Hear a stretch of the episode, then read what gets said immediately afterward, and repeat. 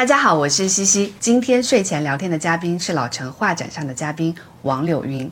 一句话说他的故事，在写字楼当保洁员的王柳云，把自己每天打扫的厕所旁边两平米的管道间变成了自己的画室，边扫大厦边坚持油画创作。姓名、我是王柳云，年龄、五十七岁，出生地、湖南新化。职业。我最早是开理发店，然后还做过生意，生意又失败了。后面又在私立学校教过书，去饭店里做过服务员，也去酒店里面打扫房间。最长的就是在工厂里面做衣服啊，做衣服、做帽子。二零二零年的时候到北京来了，找一份清洁工做。学历读到高中没有读完，有想到自己会变得这么火吗？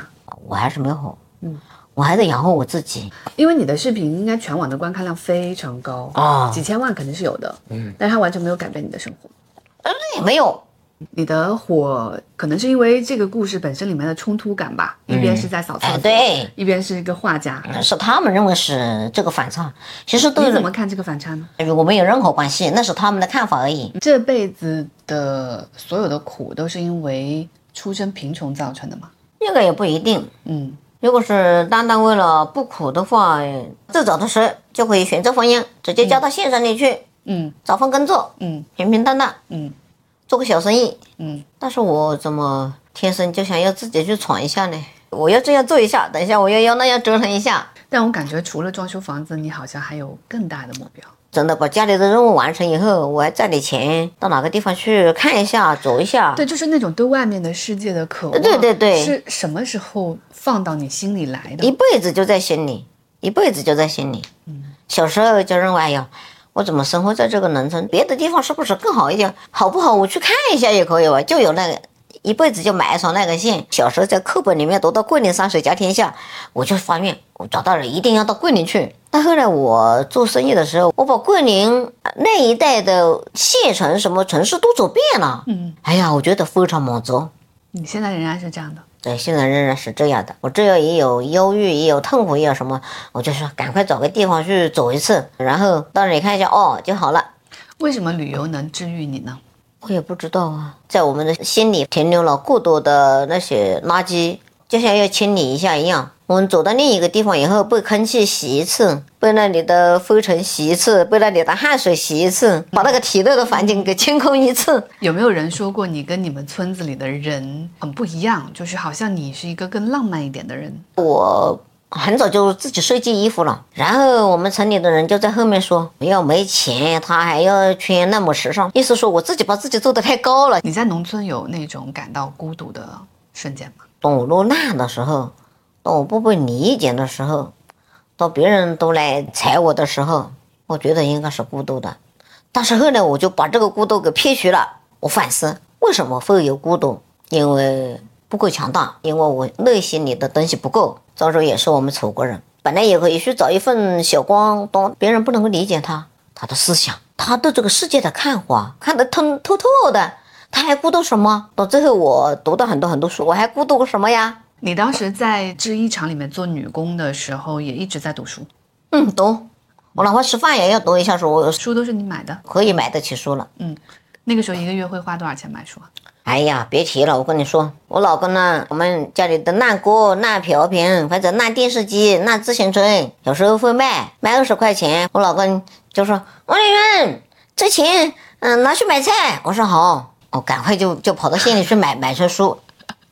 我们有一个车子就从我们门口过，完了就掉下一捆那个纸箱。我老公说：“王丽云，接大爷，听听说掉馅饼了。”他就拉那个车子拉回来，结果那个掉纸的那个那个是纸箱是新的，就来了。我就说你要给我一百，结果我老公就说好，百块钱拿来了，我们晚上吃油肉。我说好，好，他知道，但是晚上，嗯，他早就知道了。他说王玲玲，羊肉呢？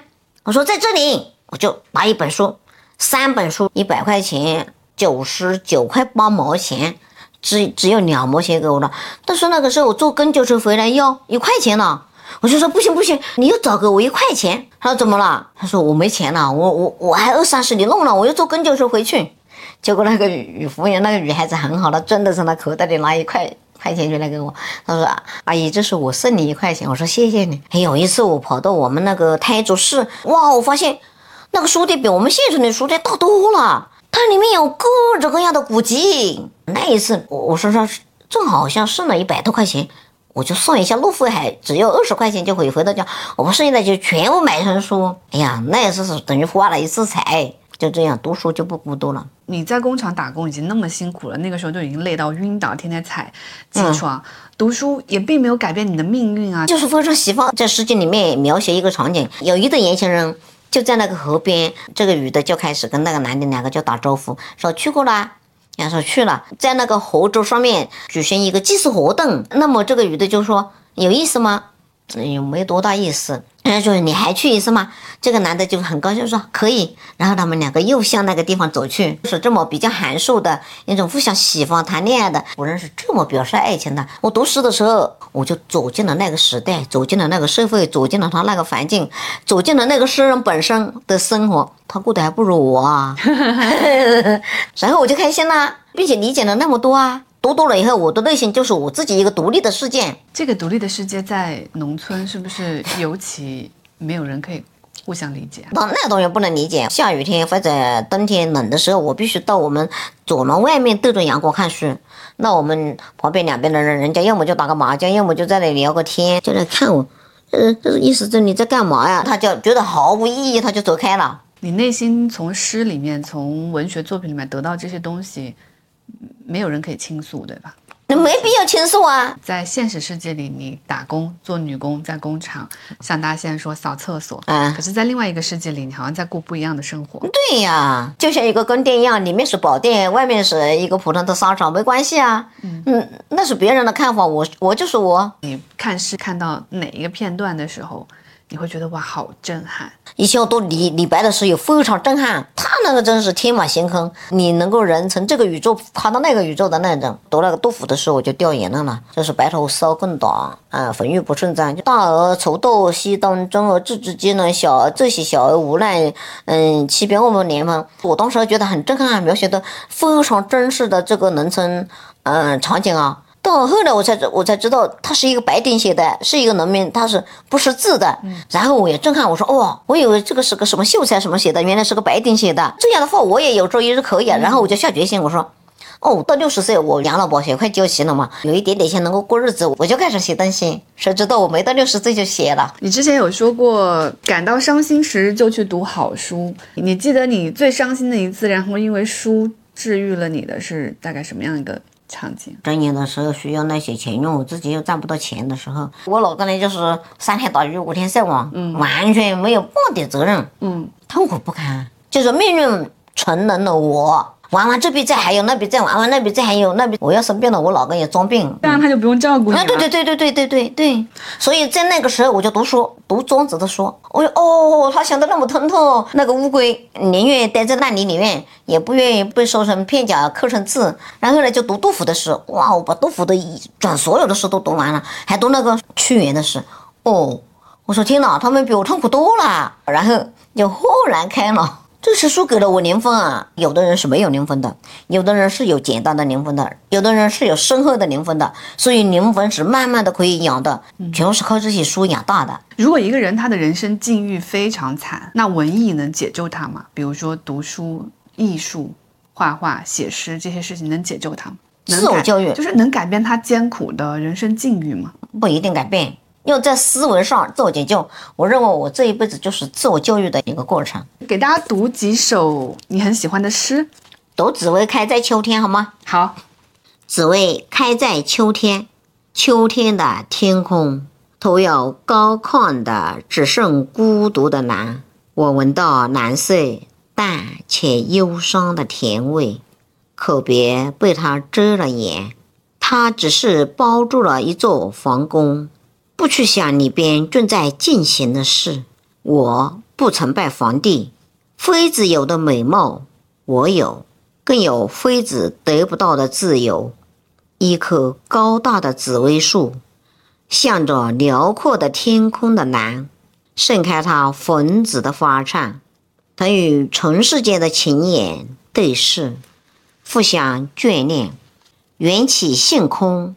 当时我不过打田野淘到他的一根弱弓，随意往地里浇水插埋。三十六年过去，我的紫薇高高的开在秋天，而在梦中去过的另一处，有棵紫薇长在天生涛的古石桥边，树龄二百六十五。吞咽了一个王朝，兴又灭的时空。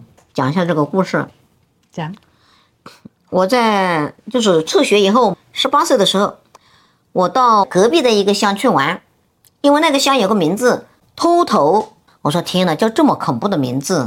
回头的时候，我看见田坎上面有一棵那个小小的。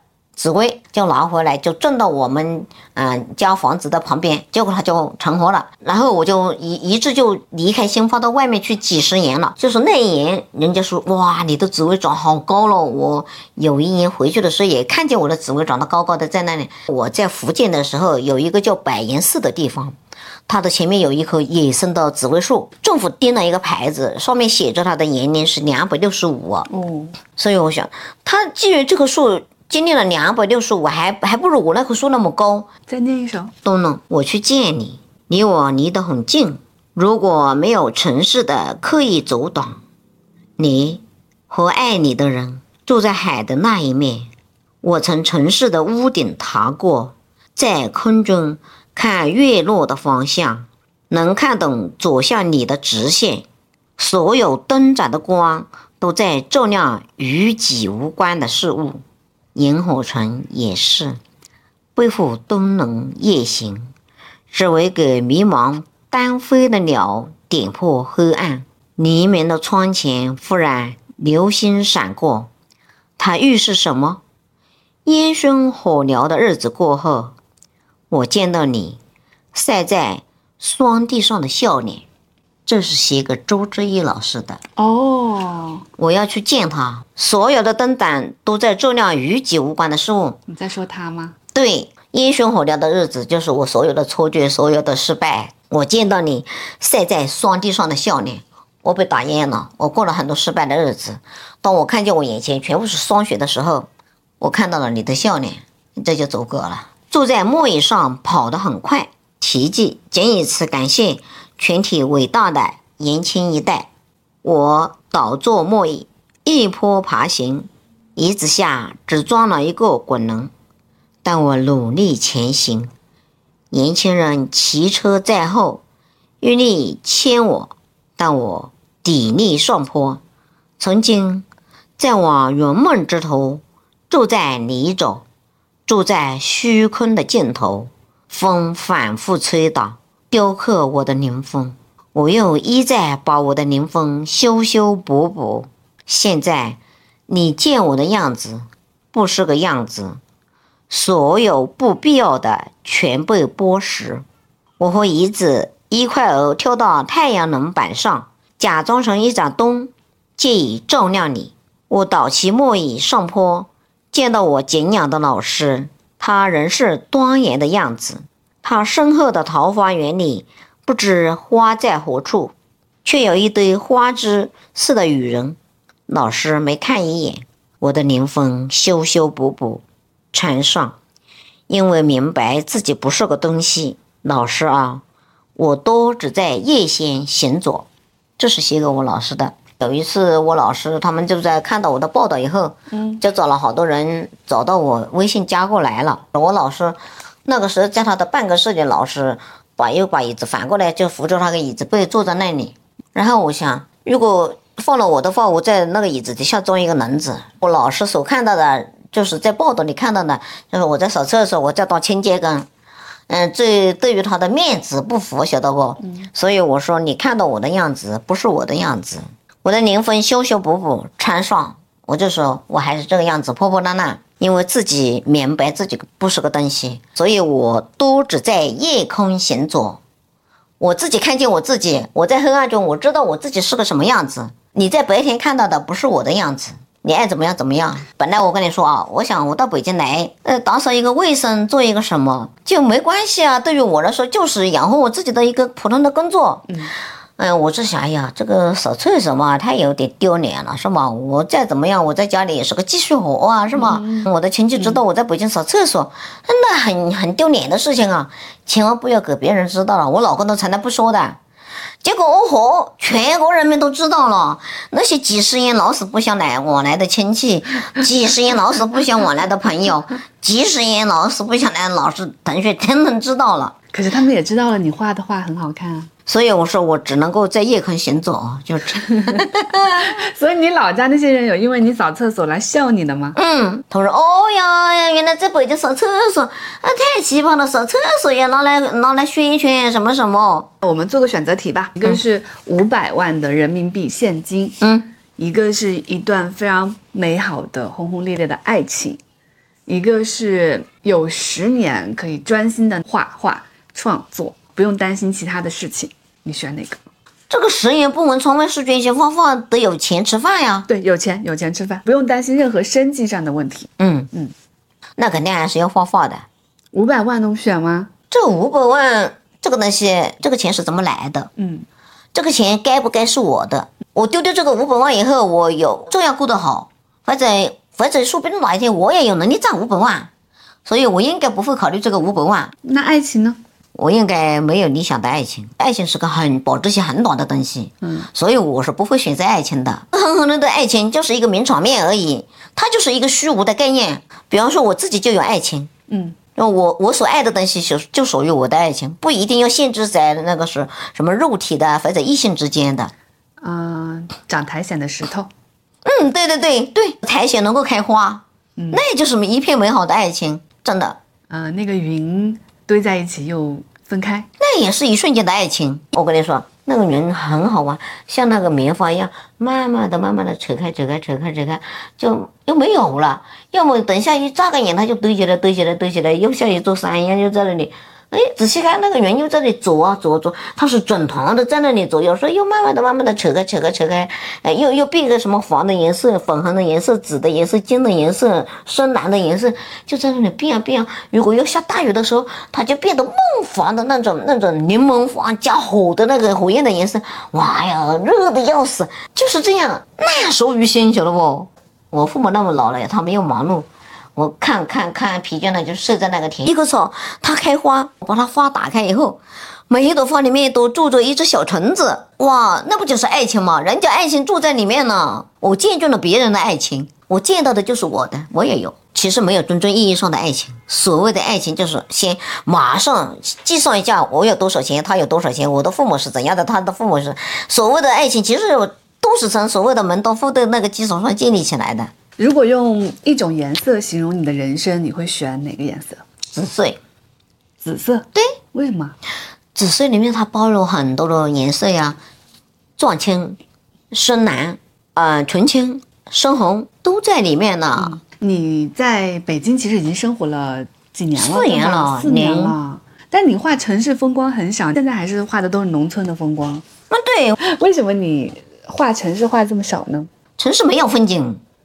就是那些枯燥的楼房，那些树是人造的，那个那个公园里的那个石头是假堆上去的，那个石头被从那个悬崖上砍下来以后，挪动以后，它就就变成死的石头了。树也是一再的来的，水一地，白杨马路，房子，人和人之间就是面对面的陌生，嗯，面对面的孤独，嗯，所以我认为城市没有风景，嗯，如果一定要我说的话，城市是正在死去的风景。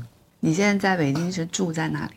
还能住什么？我们就住一个很差的、很很那个的地方。如果没有被媒体关注到呢？没有二零二一年那条视频呢？你现在还在继续画画吗？现在不画，以后也会画的。我一直这么想，只要我能够过日子活下去，我就找一个安静的地方去画。嗯，这两年算是你成名两年哈。你女儿怎么看呢？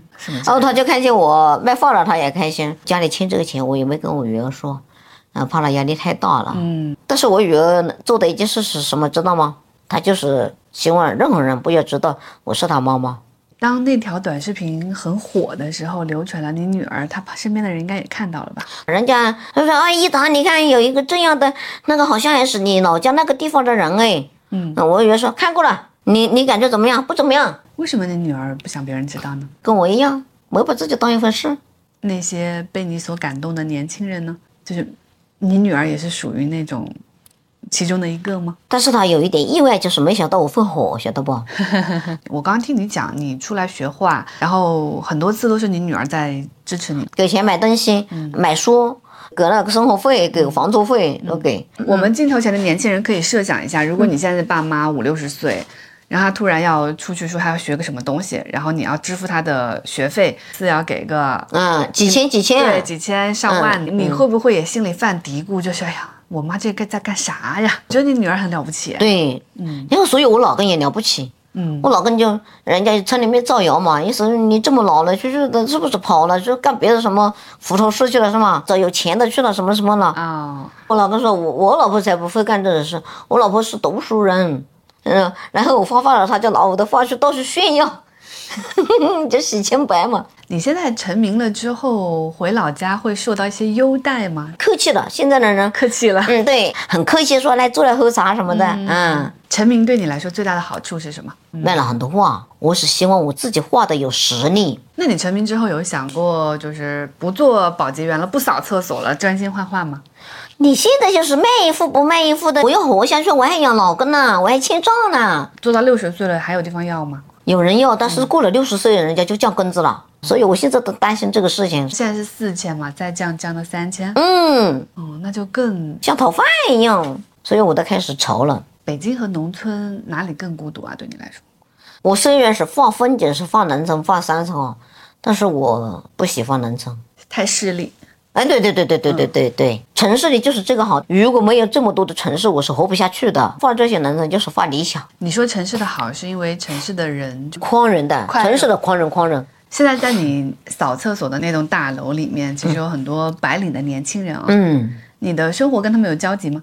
有交集的。我们那栋楼里所有的人都知道我的视频，知道你会打招呼吗？打招呼的，都打招呼的，很客气，很尊重我。嗯啊，他们吃个什么东西也分一点给我，嗯，你女儿是不是也在过着跟他们类似的生活？应该也是差不多吧。嗯，反正就是一个普通的白领。你从来没有想过去跟女儿生活在一起？都有代沟的，他会在手机里面二十一条、二十二条这样跟我说话，其实我根本看都不看他的。嗯，因为我已经形成了我的世界观，他还小，我们之间是互相不能够理解，谁也改变不了谁的。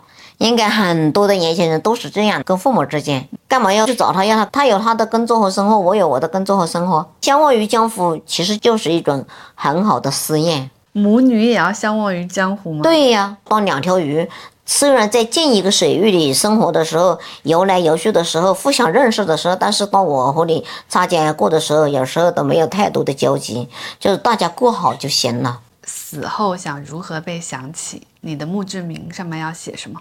干嘛要写墓志铭？我认为我自己的墓志铭不需要写，活得好才是重要的。真正的活得好了，就是说站着生，坐着死。至于死后的事情，你管他呢？要去考虑干嘛？肉体不是我的肉体，灵魂才是真正的。我们为什么读六千年以前的文字？为什么读三千年以前的很春秋？那都是愿灵魂呃，文字不死，灵魂不死。每一个人的命运就是一条线，你拴在哪一条线上，你就是哪只蚂蚱。大部分的时候是命运选择我们，不是我们选择命运。姓名、陈强凤，王柳云，年龄、五十八，五十七，出生地。湖南福州。别紧张，出生地、湖北，湖南。职业、职业现在带孩子，以前种田、开出租车、当个保姆，在工厂里面打个工，也挑过砖，做个阿姨烧饭的。我做过粮食，种田，开过理发店，也做过生意，打工，做过衣服，做过帽子，做过服务员，煮饭、煮面什么都煮过，做服务员。我现在在现在做清洁工，结婚。年龄、我十九、二十四岁，生孩子年龄、二十，二十五，人生最难的坎吧。二零零三年吧，七月十九号，我老公出车祸，一只脚截肢了，后来把这只脚的皮往那面上面支起来了，哦两个脚都不能动。那个时候是最难最难的。那两个孩子，一个上初中，一个上高中，家里还欠的有外债，家里真的是一贫如洗，啥都没有。没想到能活到现在的，当时难是因为没有医药费啊。我刚刚从农村出来，到上海出，我一点技术都没有，连坐公交车这些东西都不知道。出车祸了，我当时出的时候是穿着短袖，很热。嗯，后来我在医院待了两个月，天气变凉了，我自己没衣服穿，我老公也没有衣服，这孩子们在在读书还不敢跟孩子说，都哦，瞒着了。人家跟我一说话，我眼泪就直放。你自己是睡在哪里？我就拿三个板凳，哦，一个板凳呢就垫脚，呃一个板凳垫屁股，呃一个板凳垫头。是的，我在那里整整睡了两个人。我阿姨人生最难的坎，那个人死掉了以后，我生意也失败了，我一个女儿要养，我身身上一分钱都没有。我记得是在一个饭店里面帮人家煮面，才给我多少一个月啊？一百五十块钱一个月。做完一个月以后，我就说要老板给钱嘛，他说我还给钱你，你偷了我好多钱啊，怎么怎么？哎，他他不给钱我，还把我的身份证压到那里啊，就这样奈何奈何不了他。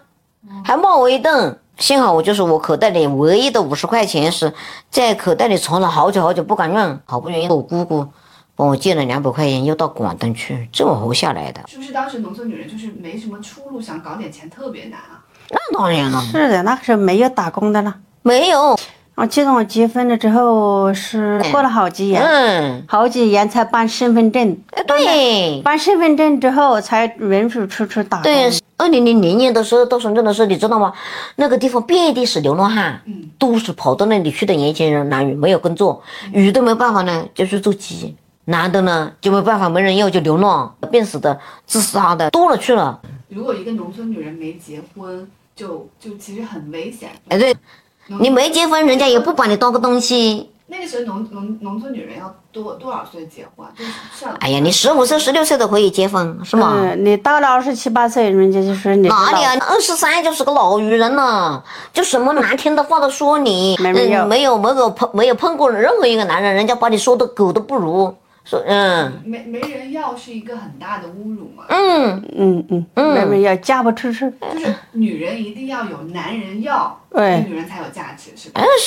是，是的，女人找不到钱，你在农村，你你在你自己的娘家那里田，那呃父母也很为难，种种的庄稼也不够吃。人家说都收死你，嫁不掉的，把一家人都收死你，是吗？明明人家那个姑娘在家里很规矩，就是年龄大一点了，人家就往她头上泼脏水，说这个肯定背后是搞过了的什么的，什么恶心的话都说出来。我告诉你，就把人家说的自杀为止。你们在农村是不是见过很多女人自杀？结果孩子孩子多了嘛，都生的女儿，没生没生男，哦生了四个。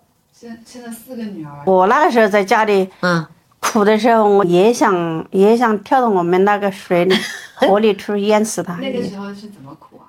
你小孩小，你在家里带着孩子，你要钱没钱，要吃的连粮食都不够，这就是那个生活压力就很大很大。那那就是农村那个时候没有抽水机，用水车车水吧，嗯，把天天车水，天天车哎，水，对，人都要你累死的。累死了，你把水把那把那水车了一天，那太太阳很明大的时候，哎明天又干掉了明，天又干了，你天天就抱着那个田吃水。到收粮食的时候也收不到粮食。那哎个车呀，水吃水吃的累的累的不得了，第二天田里的水又干了，又去吃。对，呃这样个日子过得真的是没没有帮手。你在那年轻的时候，你也带小孩子，你种田没经验，嗯，你种的粮食又少，你真就不够吃，到吃饭的时候饭都吃不饱，没米吃。你还能吃几次肉？一块肥肉都是留到那里，不就慢慢放锅里搞点油，让那个菜香一点我记得。很清楚，我妈妈家的一头小猪死了，发了瘟症病死，把那炒了那死猪叫我们去吃。嗯，哦，跑过去炒了死猪，我一个人吃了一碗呢。我老公，我老公吃了一点，他就他受不了，嗯他就吐了，死猪发病是不能吃的。不能吃的。但是我吃了满满的一碗，是一个多月都没吃肉，我到现在我还还在回味那个那个味道。好吃是吗？是的，在农村，女人自杀会比男人自杀更多一些吗？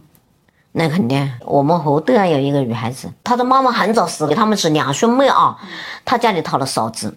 那么他的爸爸呢是个木匠，他就跟着他的爸爸学了木工啊，人家就给他介绍对象，都是找那些男鬼，所以他就不愿意去，不愿意去呢，他又耽误到了二十三岁了，他的嫂子就恨死他了，想要他出去嫁出去，不要在家里吃吃饭了，结果就那村子里就造谣说他为什么不嫁呢？是因为他媳妇他爹我在家里乱搞，结果人家那个女孩子一夜之间就吊死，那个地方的人说。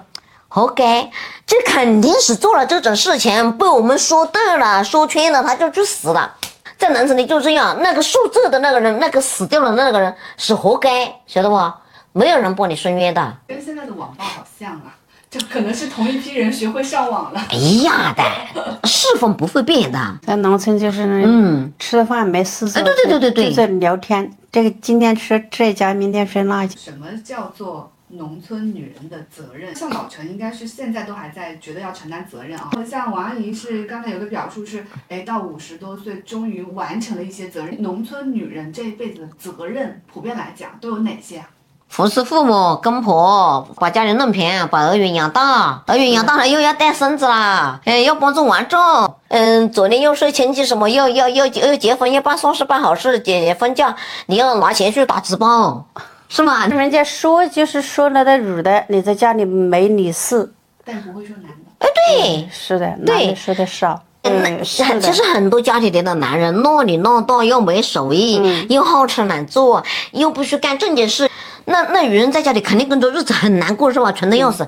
人家不会说那个男的的，人家说那女的没本事嘛，那女的命不好嘛，不会持家。哎，对对对，因为女的可以被欺负。哎，对，文艺一点。一个鸡蛋不会去捡一个石头来碰的，只有石头去碰鸡蛋的。刚才说了什么是农村女人的责任，所以什么是农村女人的光荣呢？就她做了哪些事情，她会得到夸赞呢？你的儿子过得好，你对孩子来的称意，对对，夸你。生了有男孩也有女孩都有，又会找钱，哎，房子搞得齐整，哎就好了。刚才跟那个王阿姨聊天，她说对，就老是在说房子，十几年去还债，她一直在说她的房子。哎，对，你干嘛要在农村修一个四层楼的房子？然后老陈画画嘛，那第一幅画那个也是房子，也是画的房子，对呀，对你们。我怎么这么重要？当然重要啊！你没得住啊！其实那个时候你们要借债的，家里很哎对，两层楼，为什么呀？为了让面子好看一点。在农村，你房子小了又不又不够住，你要养猪要养牛，你还要放那柴火，厨房也要要，是不是？对。要搞一个院子，还要搞一个厕所。嗯，农村女人一般会怎么养老？失去劳动能力之后怎么办？想法都是这样。都是靠孩子，实际上呢？实际上靠不到的。我跟你说，非常悲惨，非常悲惨。哎，实际上就是靠自己的身体。对对对对。你没身体，你你就不能做了，你动不了。你在家里，你就没吃的，没那个，小人对你不当你了，不当事，你几言两言，你不就死掉了吗？不当有病呢，嗯，没钱治啊，不就死了吗？嗯。小孩也不把你当人了。养儿防老在农村其实靠不着，自古以来都靠不着。有的靠得着，有的靠不着。呃，老陈其实有过一段经历，是老公截肢嘛，然后一直躺在床。是。王阿姨其实也面临，现在老公也。对。在老公出事的时候，你们都没有想过要走掉吗？没有，我从来没想过。啊，不由我们去想。其实我老公总是叫我走，他是嘴巴上叫你走，他内心也不也不想你走。他总是叫我改嫁怎么样的，他叫我去找一个好的啦，找一个有钱的人呐，跟着他，跟着他不会享福的，那只会只会受苦的。我就说死了也不会在外面再去去去找个人嫁了。你熬不过的时候，你想死是想过的。但是说说是改嫁这个事情，我都没想过。呃，后来怎么又放弃死这个这件事情了呢？我们是住在医院的四楼嘛，而四楼上跳下去人可能会死得掉。但是万一没死，哎，万一死不掉也怎么办？也那也怎么办呢？死了的人其实很很幸福的。但是你想一想，我那个时候要是死了，明日就是一抽万言。是吧？人家呃，以后以后的人一提起来，那个什么什么人在孩子小、老公这样的时候，他死掉了，人家一提起来就会骂你，骂你一生，还是骂骂几代人了。要以后你就会折磨死了，你折磨死了，病死了那样的，那就没事的，是吧？你是死了，你你不光害老公都不说，害了儿子，害了孩子。感觉你们在绝境当中都会觉得，第一就是会想到孩子的，所以我问个冒昧的问题，就是人为什么要生孩子啊？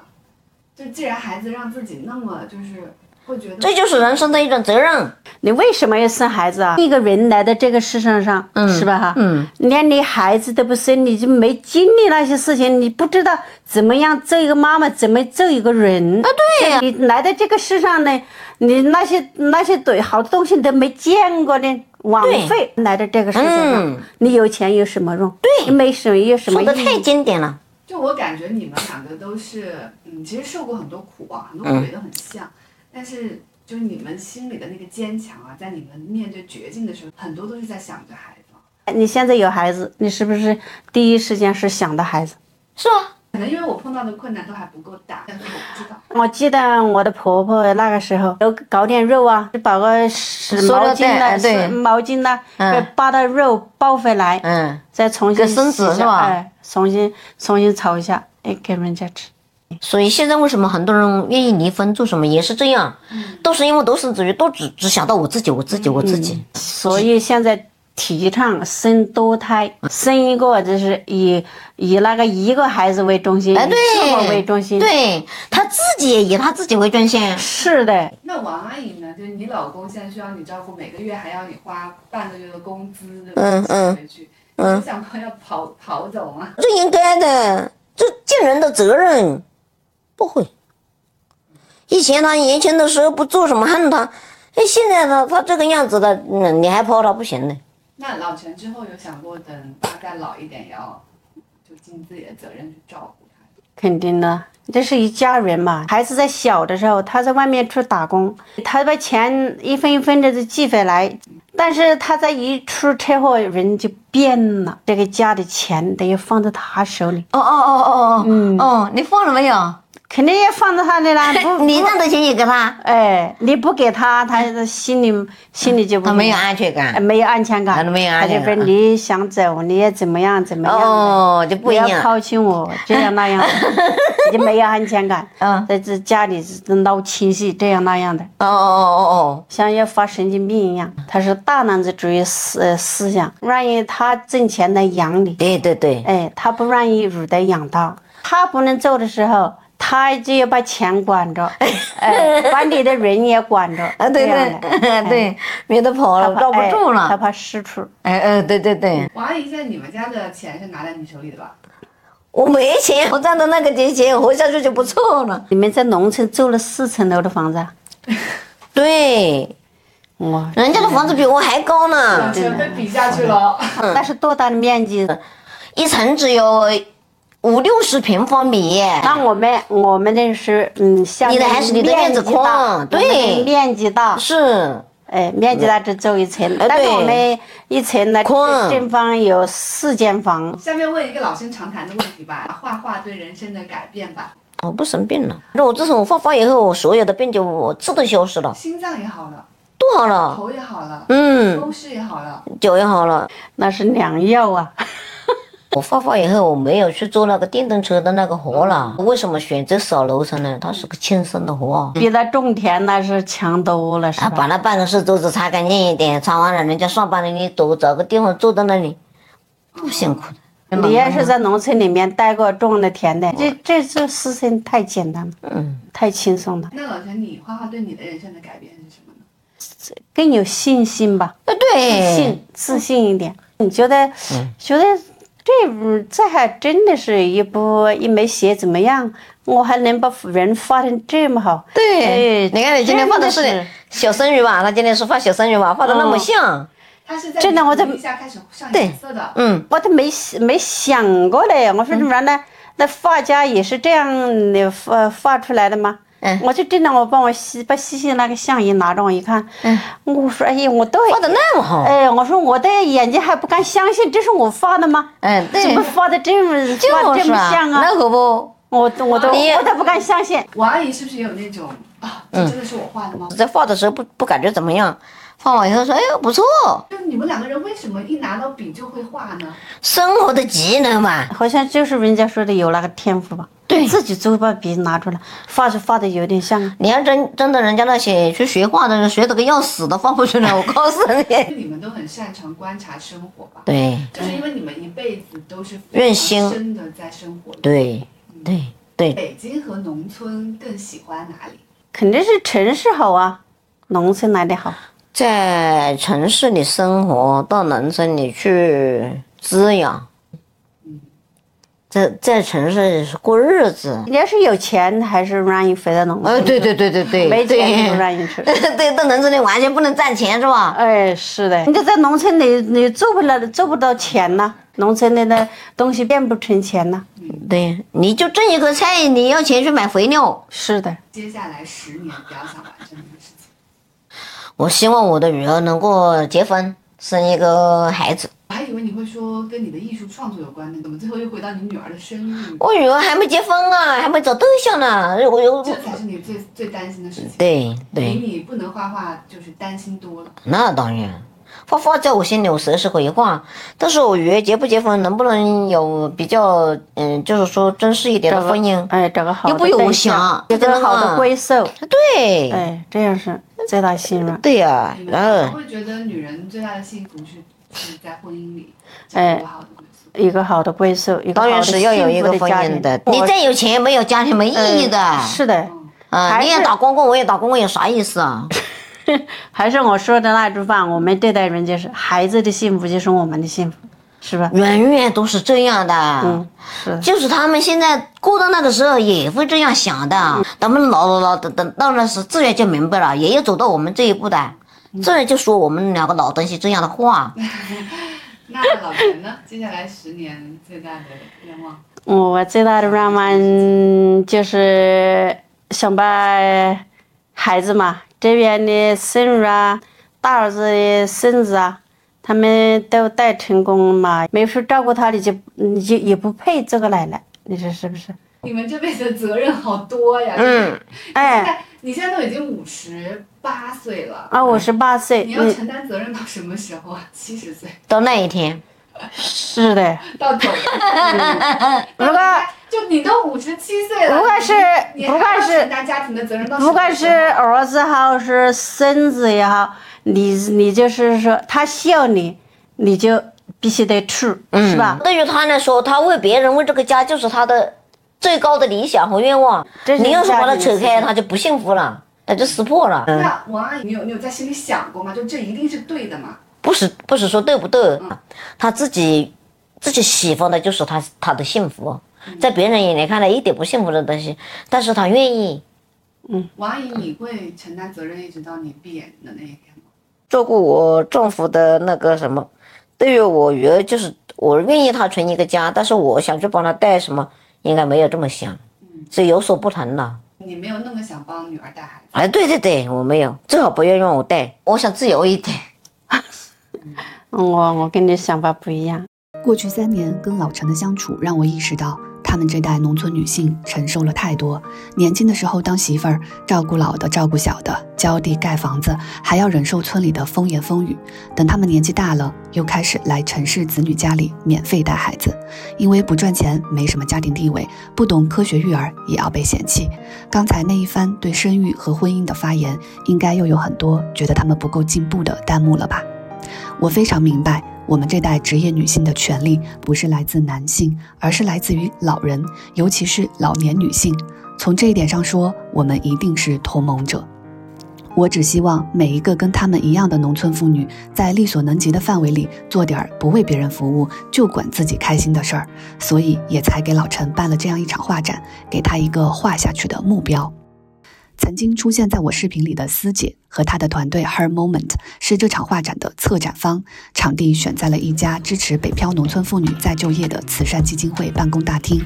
画展现场是用稻草、晾衣杆、簸箕、麦穗、芦苇、干辣椒这些老陈最熟悉的东西装置起来的。农村的就是以稻草为主。对对对对，有稻草，有瓦罐，有那个晒包谷的。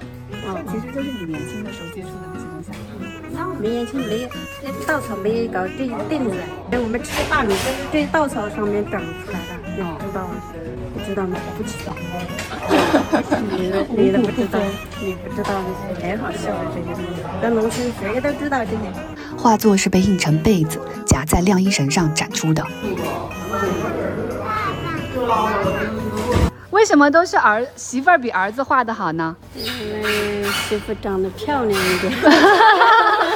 画出来也好看这是老陈五十五十六岁之前的办公室。Her Moment 还辗转找到了视频一开头的王柳云阿姨做嘉宾，还收集了几十个北漂沪漂农村阿姨的故事，有育儿嫂，有护工，有收银员，有清洁工。思姐跟我说，她做 Her Moment 的初衷就是认为，一个女性的一生不仅仅只有婚礼和满月酒是值得庆祝的。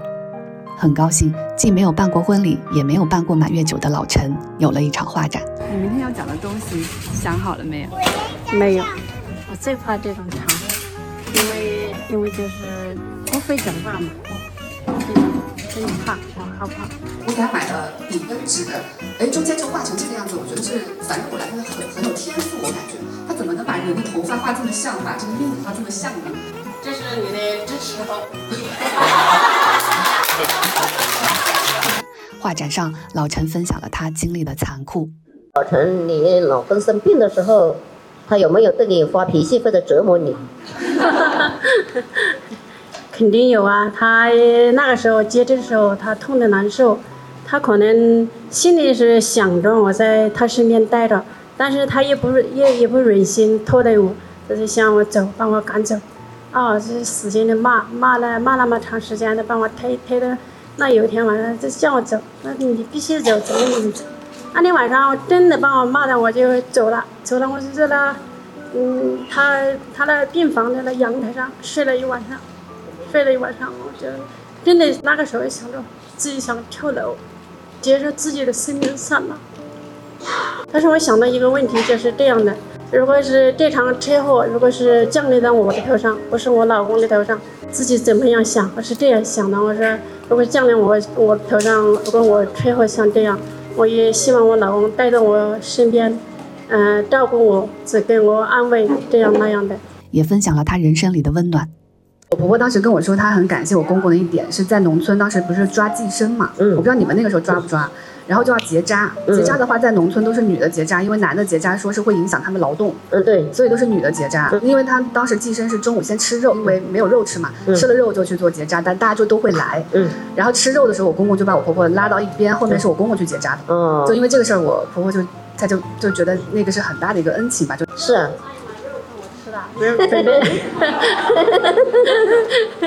那一碗肉让我吃了，就是吃完了之后去结扎的时候。在当时在那个医院的那医生在喊我的名字的时候，我老公看见了，就看见了，嗯，扎的的就是嗯剖腹嘛，或者或者就是说怕有危险很痛的那种，像我也怕痛，他就想着男的结扎简单，他就是改改成男的吧，所以后来就改成了他扎，他就上的手术台，他扎的，这样也让我很感动。是，当天下暴雨。我和我们全家感谢到场的所有朋友，有我的老板，我的大学辅导员，我做博主后认识的可爸可妈，有专程从东北坐动车来的五十多岁的阿姨，也有带着自己北漂妈妈来的白领女孩。诗中爸爸也来了，诗中悄悄跟我说，叔叔为画展这样中产的词儿跟一个农村妇女联系在一块儿感到高兴，因为他也有属于他的想尝试的事情。我想，每个人都可以是一个璀璨的世界，只要你愿意花时间撕掉标签去看它。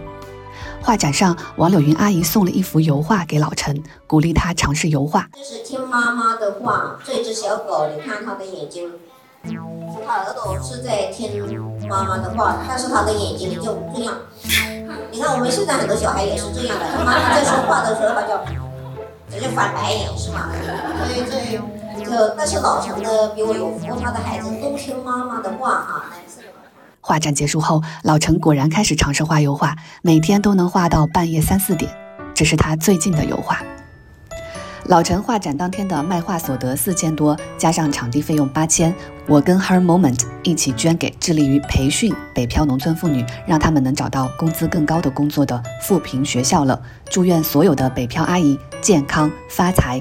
如果你也想办一场自己的仪式，你可以去关注 Her Moment。我佳佳适中也跟王阿姨说好，明年等她的画更多的时候，也会给她办一场画展，希望能跟朋友们到时再次线下相见。我跟佳佳适中的北大宿舍聊天第四季将从下周五开始更新，关注我，下周见。